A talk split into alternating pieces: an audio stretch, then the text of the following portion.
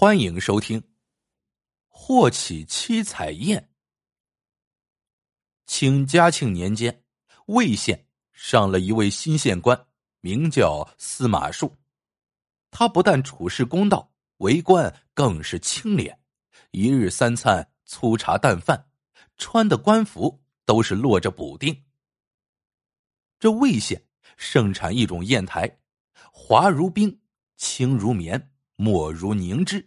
在满月的月光之下，能发出七彩光芒，人称七彩燕。司马树囊中羞涩，几年县官当下来，竟然连一块七彩砚都买不起。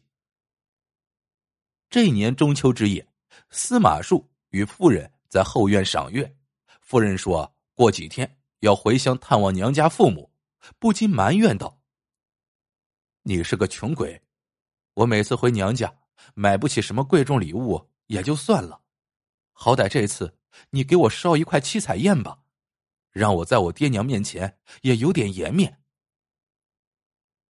司马树脸上挂不住，怒道：“你就知道爱面子！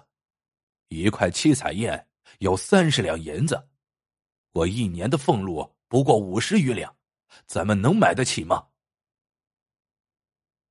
夫妇俩吵嚷起来，司马夫人伤心的掩面抽泣着离去。司马树看着妇人消瘦的背影、陈旧的衣衫，一腔怒气顿时化为愧疚。他正独自负手在庭院里叹息，忽然听到西墙那里吧嗒一声。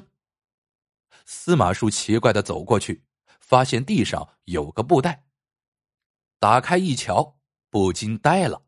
里面竟是一方七彩砚，装砚台的布袋上面还写着一行小字：“营业无人，天地不知，赠君一砚，聊表寸心。”司马树抬头一瞧西墙那边，心里顿时雪亮。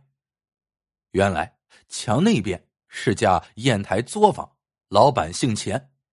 几个月前，钱老板跟人家打官司。司马树公正判决，钱老板赢了官司，心存感激，几次写礼物登门拜访，都被拒之门外。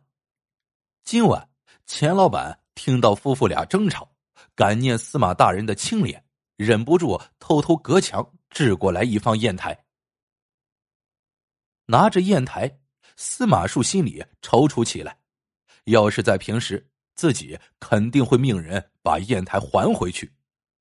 可一想到结发妻子的话，又有些犹豫了。他一会儿走到门口想还宴，一会儿又忍不住折回来，如此三番五次，拿不定主意。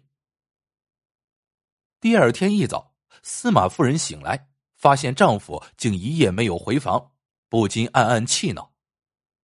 那死老头子肯定赌气睡在书房了。可到书房一看，也无人影。叫来家人一问，众人都摇头说没见到大人。夫人纳闷了，难道丈夫去了县衙？叫来当差的衙役，衙役却说司马大人没有去县衙。这时夫人才慌了神，赶紧让家人四处寻找。转眼半个月过去了，司马树竟然生不见人，死不见尸。一个大活人一夜之间消失的无影无踪，这可真是奇了。司马大人失踪的事情震动了乡里，朝廷派人来调查了许久，也是毫无头绪，最后只得作罢。司马夫人伤心欲绝，凄凄惨惨的带着两个年幼的孩子司马亮和司马白返乡而去。一眨眼，十五年过去了。司马树的大儿子司马亮参加科举，高中头榜进士。司马亮上下打点，要谋求魏县县令之职。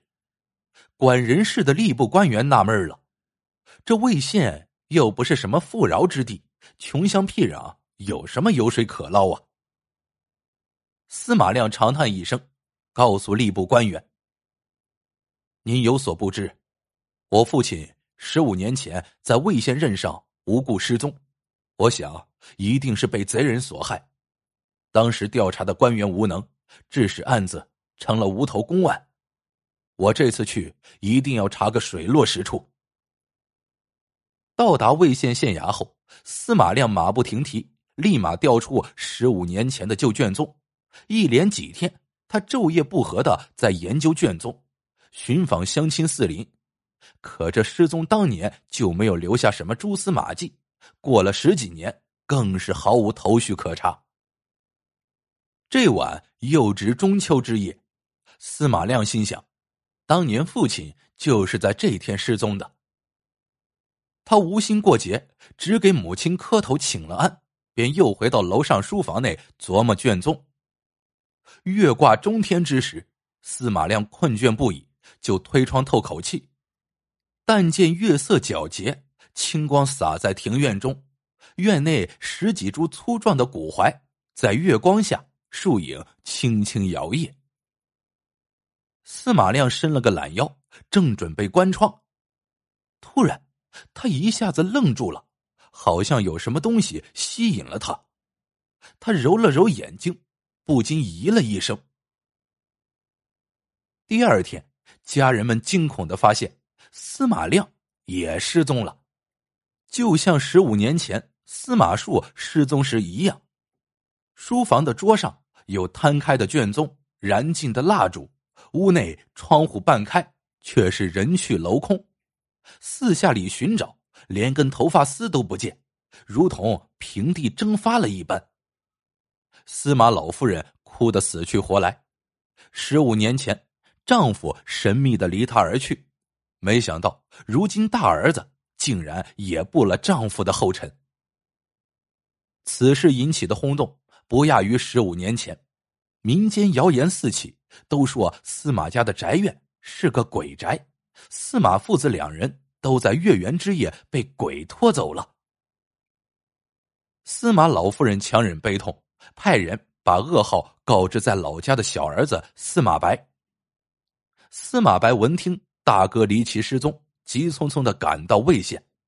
当他听到鬼宅的谣言后，不禁拍案大怒：“什么凶宅鬼宅，我却不信！”司马白性情刚烈。自从司马亮失踪，家人恐惧，都不敢住进宅院。司马白却偏偏带头住了进去。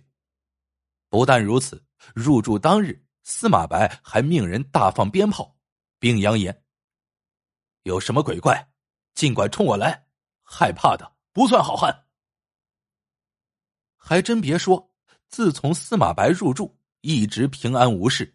一晃一年过去了，这一天。是司马亮的忌日。当天晚上，司马白在庭院里祭祀过父兄，独自一人登上木楼。大哥就是从楼上的书房里失踪的。司马白走进书房，心中十分伤痛。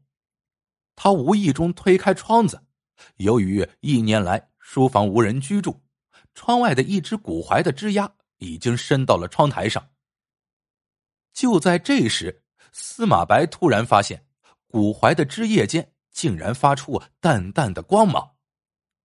他心中一动，赶紧叫醒家人，然后搬了张梯子，命家人爬上去一探究竟。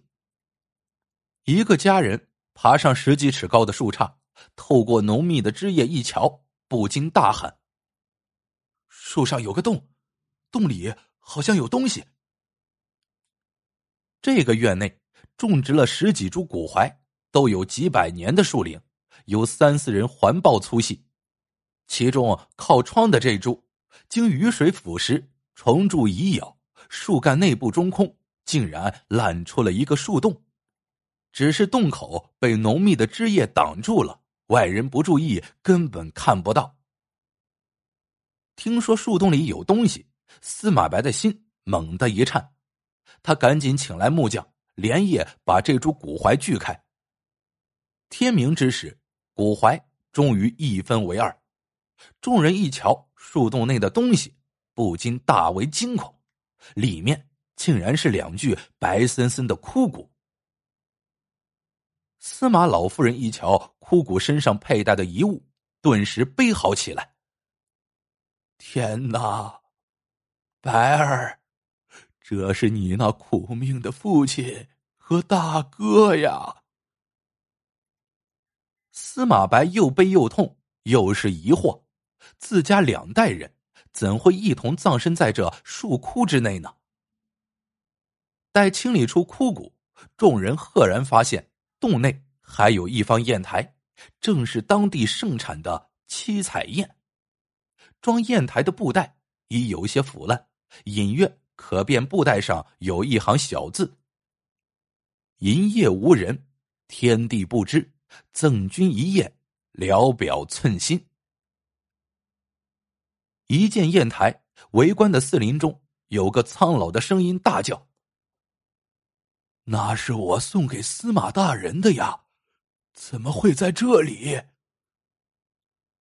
众人循声望去，发现说话的是在宅院隔壁开砚台作坊的钱老板。司马白浑身颤抖，一把抓住钱老板的衣襟，问道：“你说，这到底是怎么回事？”钱老板不知所措，说道：“这，这真的不关我的事啊！我只是送了块砚台给司马大人呢。”钱老板告诉众人，十几年前的那个中秋夜。他正在院内赏月，突然听到隔壁县令大人与夫人争吵。他侧耳一听，才知道县令囊中羞涩，买不起七彩砚，被夫人嗔怪。他想，这司马大人可是清官呢，自己几次送他砚台都被拒绝，这次何不成人之美呢？于是他用布袋装上了一方上等的七彩砚，可是又怕司马大人不收。便在布袋上写了一行字，然后才从墙的这边丢了过去。砚台丢过去之后，他见司马大人没有丢还他，就放心的回了房。司马白愣了许久，他瞧瞧砚台，又瞧瞧树洞和父亲的尸骨，突然明白了。那晚，父亲一时动心，收下了砚台，又害怕被人知晓。犹豫再三，决定先把砚台藏起来。可藏在哪里呢？司马白记得当年这株古槐上有个乌鸦巢，父亲一定是想把砚台藏在鸦巢内。于是父亲持砚攀上树杈，不想古槐早已中空，父亲一脚踏在朽木上，跌落在了树洞中。那树洞状如葫芦，一人跌下去。葫芦口卡住了人的咽喉，人悬挂其中，好比上吊。父亲挣扎没几下就毙命了。司马白猜测的一点不错，当年司马树正是如此毙命的。而十五年后，司马亮月夜在楼上查案，见窗外树枝间有光亮透出，那正是掉在树洞里的七彩燕发出的光芒。司马亮没惊动别人，自己从窗台攀上树杈，想一探究竟，不料一时失脚，跌落树洞，与父亲一样身死树中。不久，当地有名的老仵作赶来，验骨后说出了两人死时的情形，与司马白推测的一模一样，而又是两人横死树洞的罪魁祸首，竟然就是那方。七彩砚台，钱老板一时好心送砚，谁知竟然断送了司马家两代性命，不禁痛苦万分。怪我，都怪我呀！不料司马老夫人却嚎啕大哭：“都是我的错，若不是我当年想要七彩砚。”又怎会害了丈夫和儿子呀？老天爷，你太不公了！我丈夫一生清廉，不过一时昧心，贪下一块砚台，你就害得我家两代身死呀！司马白捧着那方沾血的砚台，看着布袋上面的字，忍不住泪如雨下，喃喃说道：“银业无人，天地不知。唉，暗室亏心，神目如电，天地怎会不知呀？”好了，故事呢到这里就结束了。里边提到的“银夜无人”是深夜无人的意思。